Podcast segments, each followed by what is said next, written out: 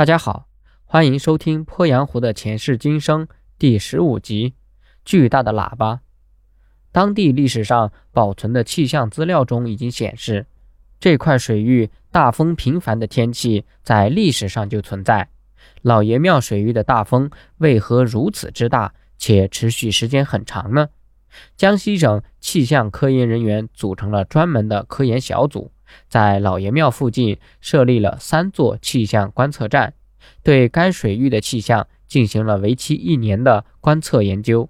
老爷庙水域是鄱阳湖的一个少有的大风区，全年平均两天中就有一天属于大风日，也就是说，每两天就有一天风力达到了六级。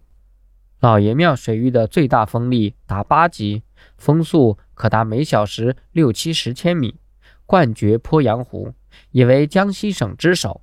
老爷庙水域最宽处为十五千米，最窄处仅有三千米，而这三千米的水面就位于老爷庙附近，狭管效应的结果更是加快了风速。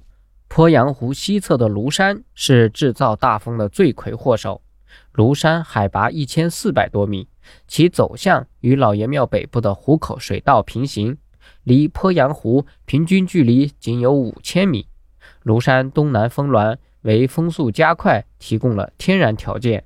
当气流自北而南下，即刮北风的时候，庐山的东南面峰峦使气流受到压缩。根据流体力学原理，气流的加速由此开始。当流至宽约仅三千米的老爷庙处时，风速达到了最大值，狂风怒吼着扑来。如此看来，地质构造运动形成的特殊地形地貌会对局部地区的气候变化产生如此深刻的影响。无风不起浪，波浪的冲击力是强大的。经过计算，鄱阳湖水面刮六级大风时，也就是属大风日，波浪高达两米，而此时每平方米的船体将遭到六吨冲压力的冲击。也就是说，一艘载重量约二十吨的船舶，其船侧面按二十平米算，波浪对其的冲击力可以达到一百二十吨，超出了船体重量的五倍。大风狂浪使这块神秘水域沉船频繁，在这块呈三角形的水域中，风浪最为强大，约占整个水域面积的百分之七十。